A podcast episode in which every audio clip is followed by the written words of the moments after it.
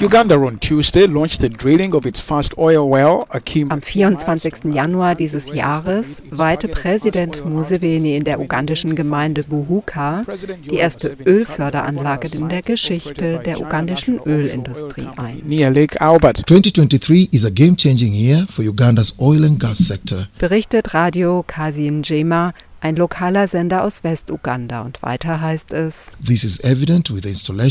der Start bedeutet, dass die Bohrinsel mit den Arbeiten für weitere Ölförderbohrungen beginnen und eine Wassereinspritzstelle die Arbeit aufnehmen kann. Anfang Januar hatte das Kabinett in Uganda dem Energieministerium grünes Licht gegeben. Es darf nun Lizenzen zur Förderung von Erdöl erteilen für zwei Ölfelder. Sie liegen ganz im Westen Ugandas im Albertgraben. Und das Ministerium darf Verträge unterzeichnen, sogenannte Production Sharing Agreements, die eine gemeinsame Erdölförderung erlauben, eine Art Joint Venture zwischen Staat und internationalem Unternehmen. The plan will be implemented according to schedule. Die Konzerne Total Energies aus Frankreich und CNOOC aus China sind gemeinsam Eigentümer der Felder.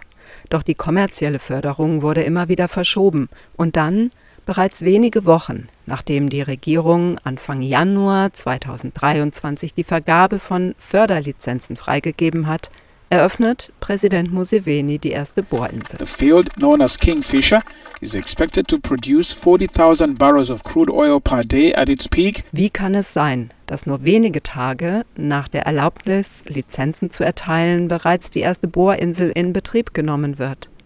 Wir fragten Jeff Wokulira Sebagala, den Direktor des Witness Radio Uganda, nach seiner Einschätzung. It's uh, very difficult that when als diese Aktivitäten in Auftrag gegeben wurden, schien niemand zu wissen, wie das Öl dem Land zugutekommt und wie es aufgeteilt werden soll.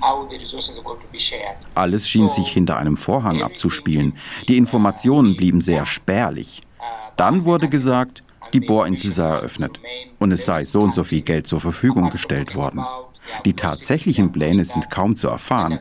Selbst die Gemeinden, in denen die Förderaktivitäten stattfinden und die Pipeline gebaut werden soll, wurden nicht entschädigt. Manche fordern noch immer die angekündigte Umsiedlung, die nicht wie erwartet durchgeführt wurde. Jeff Vokulira Segabala weiß, wovon er spricht. Seit 2015 dokumentiert das Witness Radio Landnamen und begleitet gerichtliche Prozesse in Uganda, in denen Landtitel nicht geklärt, Kompensationen nicht gezahlt und Vertreibungen stattgefunden haben. Doch zunächst, um was geht es hier? Die eingeweihte Bohrinsel ist ein kleiner Baustein des derzeit größten Ölförderprojektes in Ostafrika. Mehr als 426 Bohrlöcher umfasst das Ölfeld namens Tilenga. Hinzu kommen 31 im Ölfeld Kingfisher. Hier ging die besagte erste Bohrinsel in Betrieb. Mal wieder setzt die Erdölindustrie auf fossile Energie. Mal wieder soll das schwarze Gold zutage gefördert werden.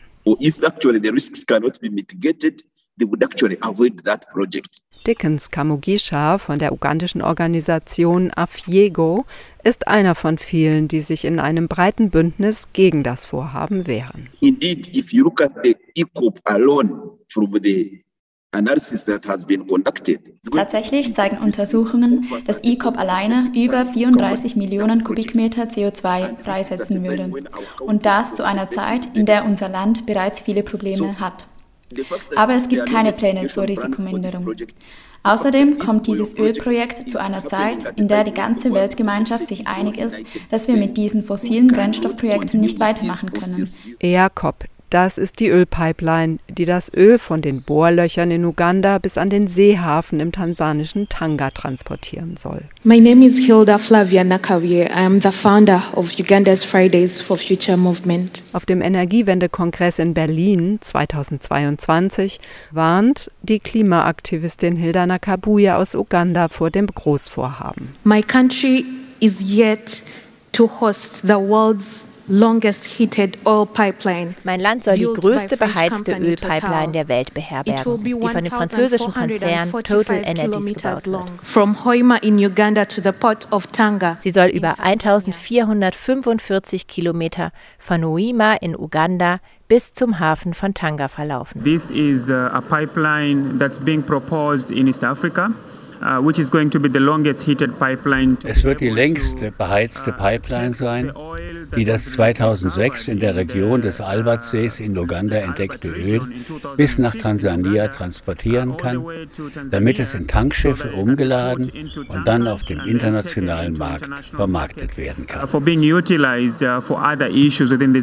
Omar Elwani, Mitbegründer der kenianischen Initiative Decolonize, erläutert auf der Weltklimakonferenz, dem Sender Democracy Now die Ausmaße des Ölvorhabens so. Uh, so it's a project that is strongly being uh, opposed by people in Uganda and the whole world. Dieses Projekt wird von den Menschen in Uganda und in der ganzen Welt heftig bekämpft, weil es über 100.000 Menschen in Ostafrika vertreiben wird. Außerdem gibt es viele Auswirkungen auf die Natur, einer der größten Orte biologischer Vielfalt, der Murchison Falls Park Park wird davon betroffen sein. Zudem ist es eine Kohlenstoffbombe, weil es in den nächsten 20 Betriebsjahren jedes Jahr über 34 Millionen Tonnen CO2 ausstoßen wird. Omar Elwani ist inzwischen Kampagnenleiter der Stop IACOP-Kampagne, ein breites Bündnis, das gegen den Bau der Ölpipeline mobilisiert. Auch Afjego gehört diesem Bündnis an. Climate impacts climate justice is very much connected to human rights. Die vorgebrachten Bedenken sind einerseits klimapolitischer Art, andererseits Menschenrechtsverletzungen. Hilda Nakabuye. It has displaced about 100,000 people.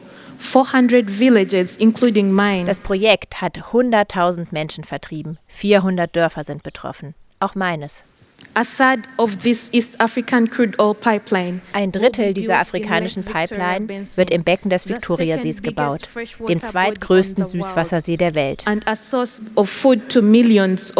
Nahrungsquelle für Millionen von Menschen. Dieses Gewässer ist der größte See Afrikas. 40 Millionen Menschen leben davon. Das erhöht im Falle eines Ölaustritts die Risiken für verheerende Auswirkungen auf die Menschen.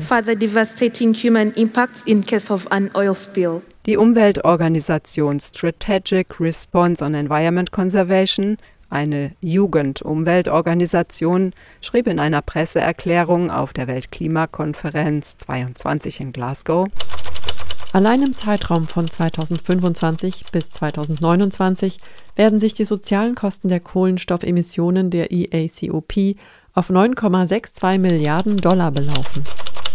Das Bündnis Stop Jakob will den Bau verhindern, denn einen Nutzen für die Bevölkerung sieht es nicht.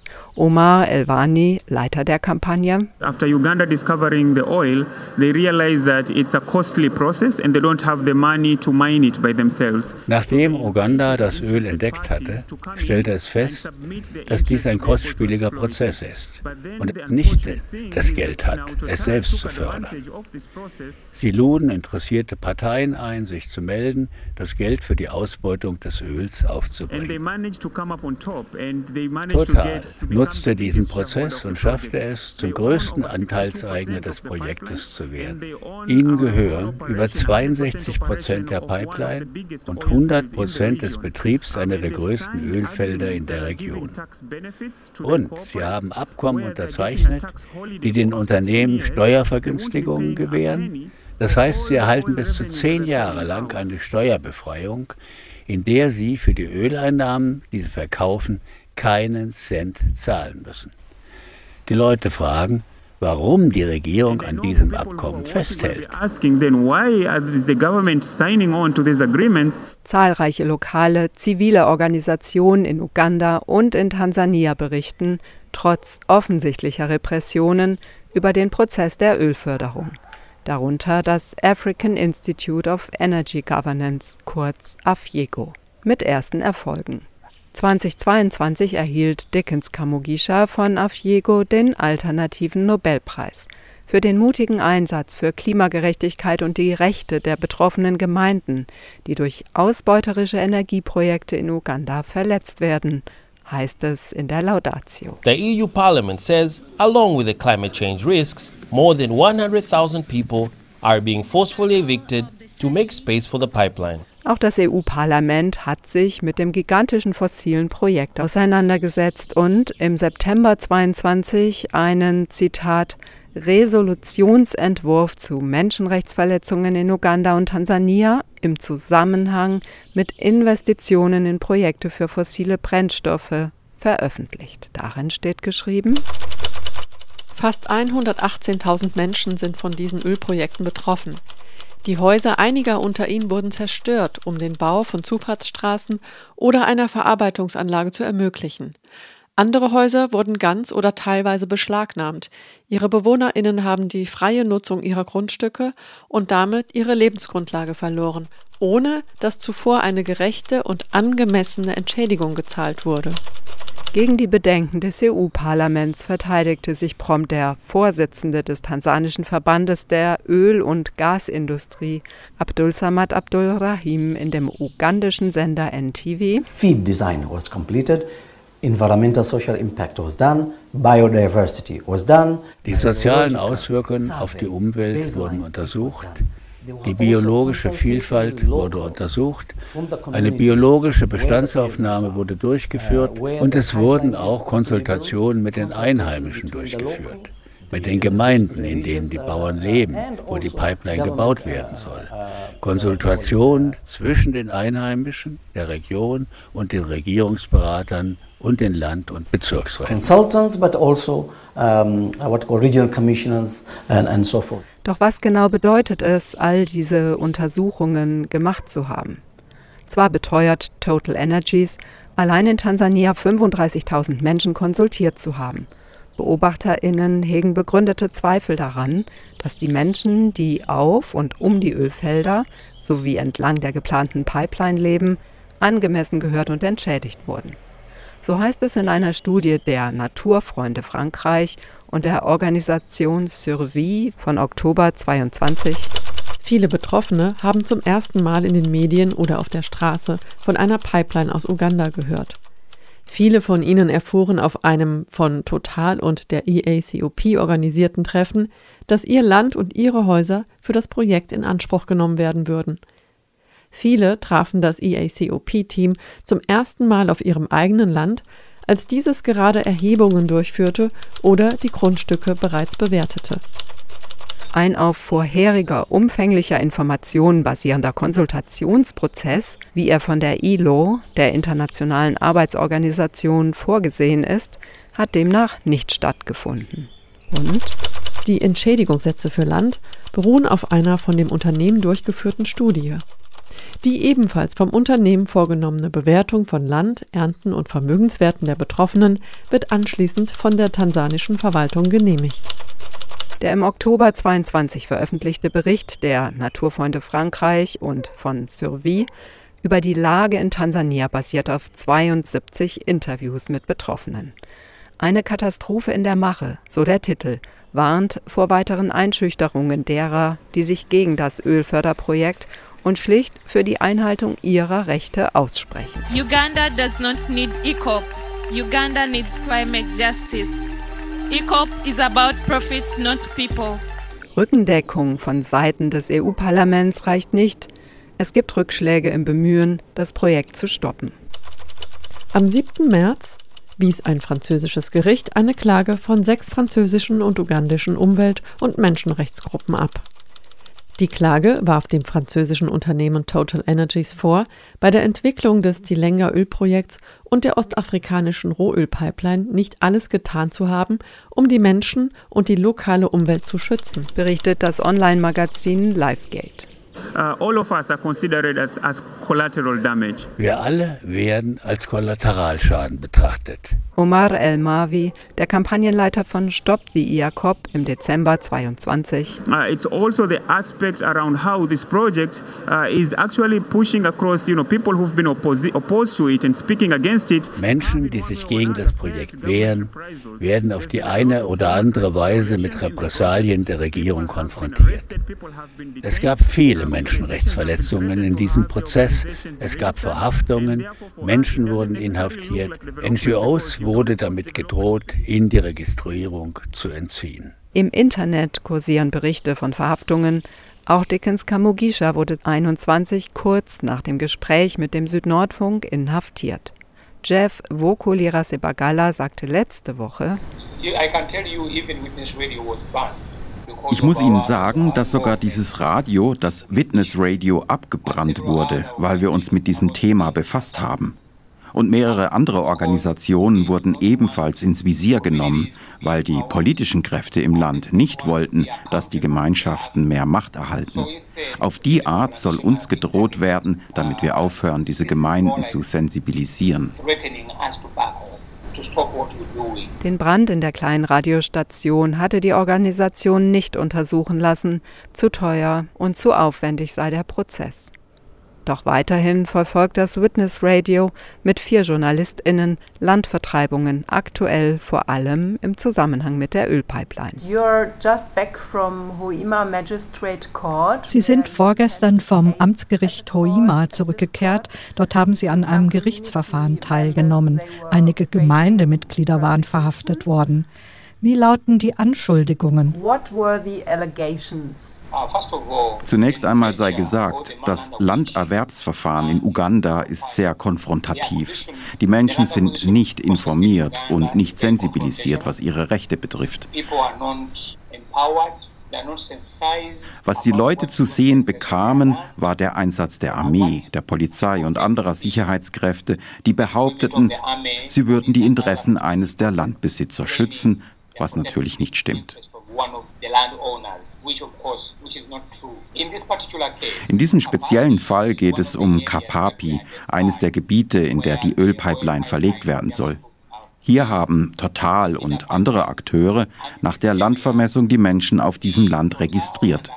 Aber innerhalb kurzer Zeit wurden die registrierten Personen unter dem Vorwurf verhaftet, dass sie Land besetzen, das ihnen nicht gehört. Dann wird auf zweifelhaften Wegen die Staatsanwaltschaft bemüht. Es betrifft rund 20 Personen, vor allem diejenigen, die registriert wurden und Anspruch auf eine Entschädigung für ihr Land hatten.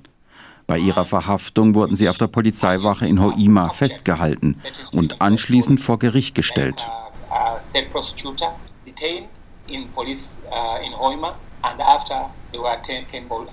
Die Festnahmen ereigneten sich im Februar 2023 im Distrikt Hoima im Westen, dort wo der Bau der Pipeline beginnen soll.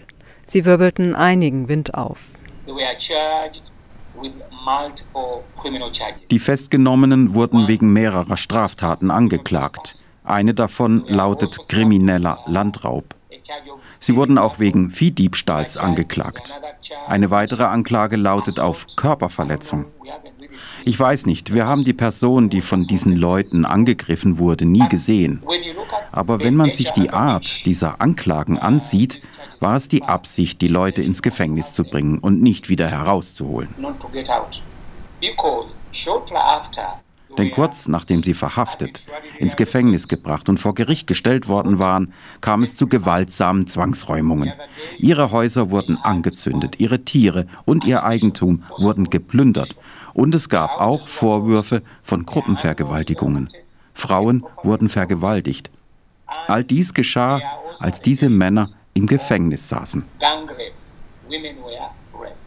Now, all this happened when NTV Uganda berichtet am 28. Februar. Minister of Lands Judith Nabakoba and a team from the State House Anti-Corruption Unit. Die Ministerin für Land, Wohnungsbau und Stadtentwicklung, Judith Nabakoba, hat im Bezirk Hoima eine Untersuchung und die Freilassung der von Landvertreibungen betroffenen Personen in Kapaapi angeordnet.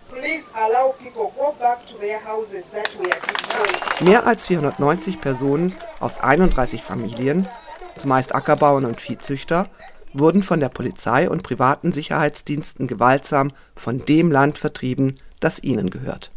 Offensichtlich kam es nicht zur Freilassung. Das Witness Radio war letzte Woche in Hoima vor Gericht geladen und berichtet dem Südnordfunk. Sie wurden nachts gewaltsam verhaftet und diese Information wurde weitergeleitet. Dann wurde versucht, eine Freilassung auf Kaution zu beantragen. Die wurde genehmigt. Doch bevor sie aus dem Gefängnis kommen sollten, wurde wieder eine neue Akte angelegt. Sie wurden mit neuen Anschuldigungen belastet. Man hegte deutlich die Absicht, sie im Gefängnis festzuhalten.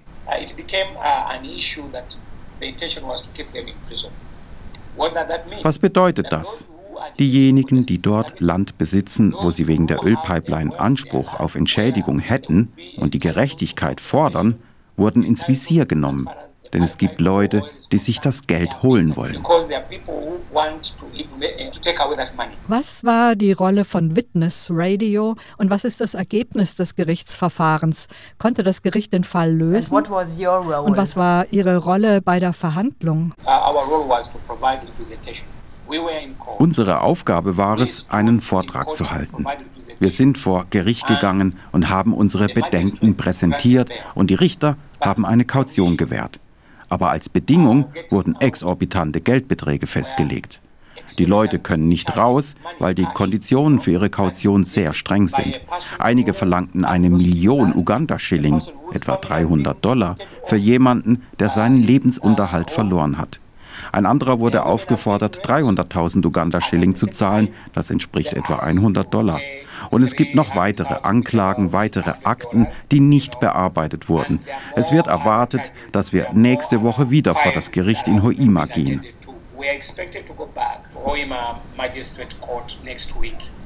Hatten die Betroffenen denn einen Landtitel, also eine Landbesitzurkunde?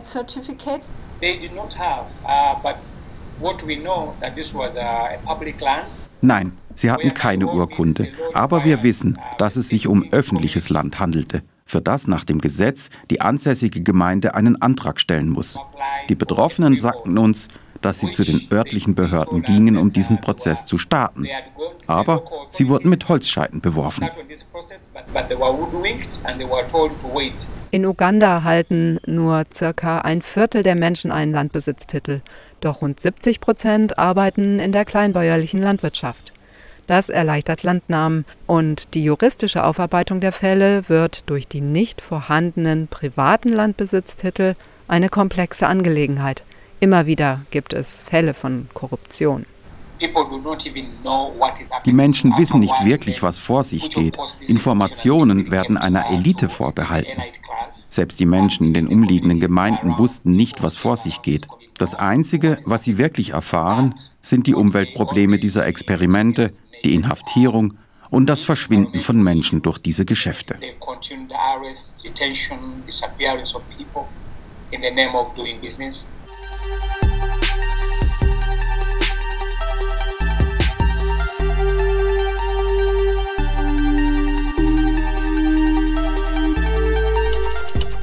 Total und seine Partner treiben das kolossale Projekt weiter voran. In den sozialen Medien wurde eine Pro-EACOP-Kampagne gestartet, um die Öffentlichkeit von den angeblichen Vorteilen des Projektes zu überzeugen und seine Gegner schlecht zu machen. So die Ami de la Terre und Survie in ihrem Bericht. Hinzu kommen die ökologischen Risiken. Das EU-Parlament fordert Total Energies nachdrücklich auf, sich ein Jahr Zeit zu nehmen, bevor das Projekt in Angriff genommen wird, um die Durchführbarkeit einer alternativen Route zu prüfen, um geschützte und empfindliche Ökosysteme und die Wasserressourcen Ugandas und Tansanias besser zu schützen und die Anfälligkeit der Wassereinzugsgebiete in der Region der großen Seen in Afrika, die eine kritische Ressource für die Region darstellt, zu begrenzen und um alternative Projekte auf der Grundlage erneuerbarer Energien für eine bessere wirtschaftliche Entwicklung zu prüfen. In Uganda gab es Ende September 22 heftige Gegenreaktionen auf die EU-Parlamentsresolution. Dieser Antrag stellt einen Höhepunkt des Neokolonialismus und Imperialismus dar, der sich gegen die Souveränität von Uganda und Tansania richtet. Thomas Tayebwa, der zweite Sprecher des ugandischen Parlaments, verteidigte EACOP und erwiderte den EU-Antrag so. The motion and resolution seeks to curtail the progress of Uganda's oil and gas involvement. Dieser Antrag zielt darauf ab, den Fortschritt der ugandischen Öl- und Gaserschließung und damit auch das sozioökonomische Wachstum und die Entwicklung des Landes zu behindern.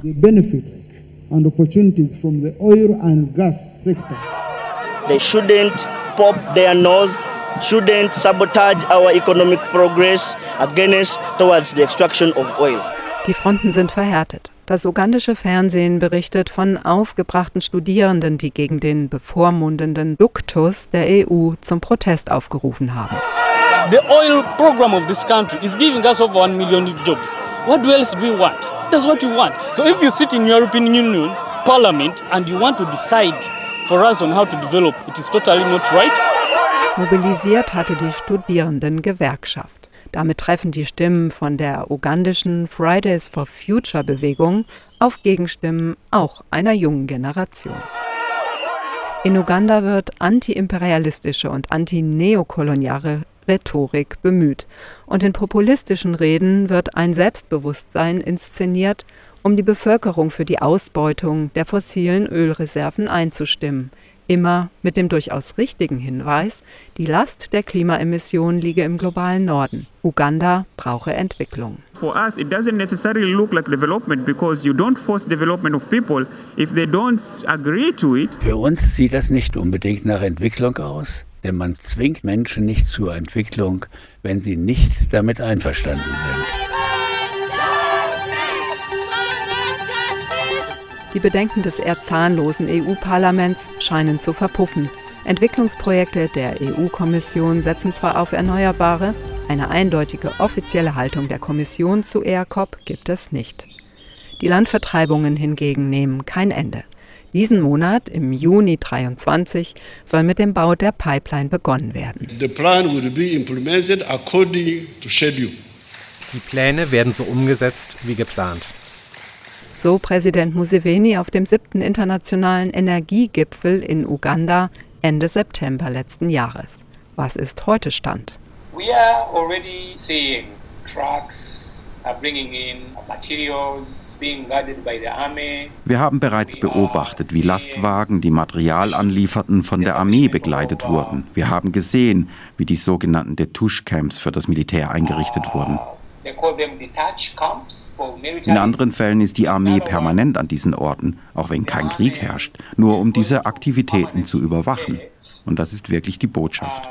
Und die Ankunft Chinas, dessen schlechte Menschenrechtsbilanz natürlich zur Debatte steht, gibt Anlass zu großer Sorge.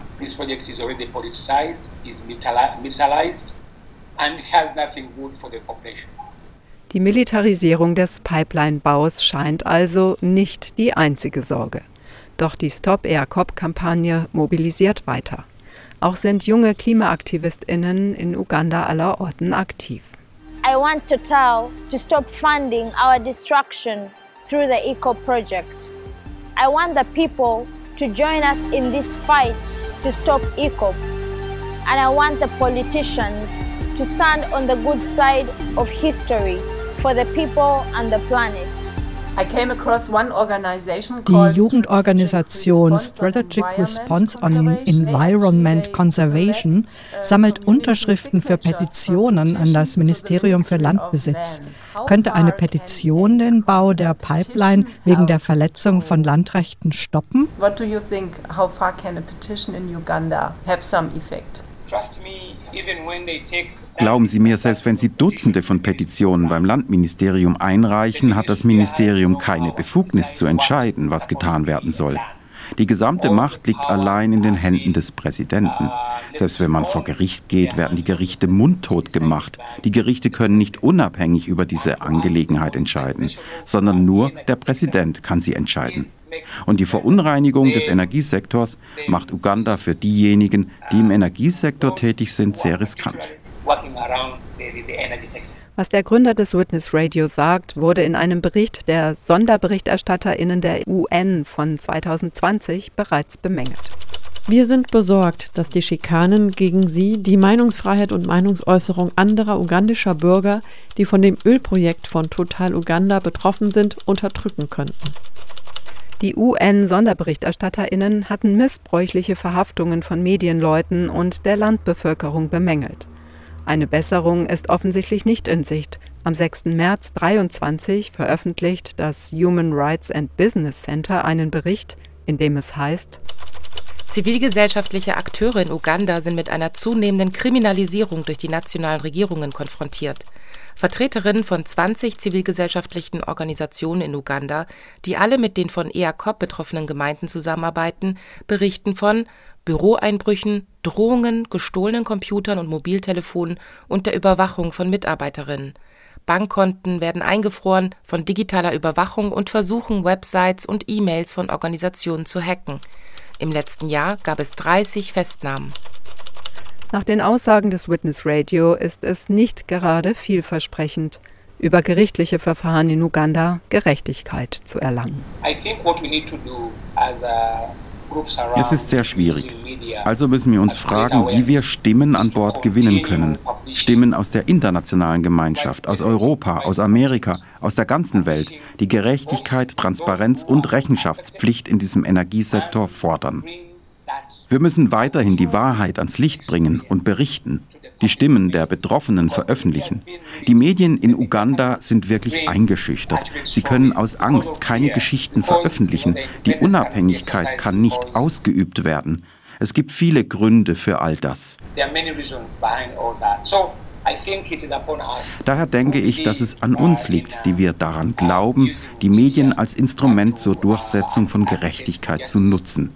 Ich denke, das ist das Einzige, was der Zivilgesellschaft bleibt.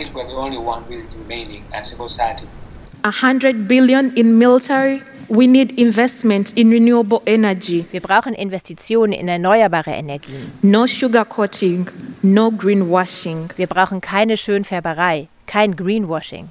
Saying the truth as it is. Es geht darum, die Wahrheit zu sagen, wie sie ist.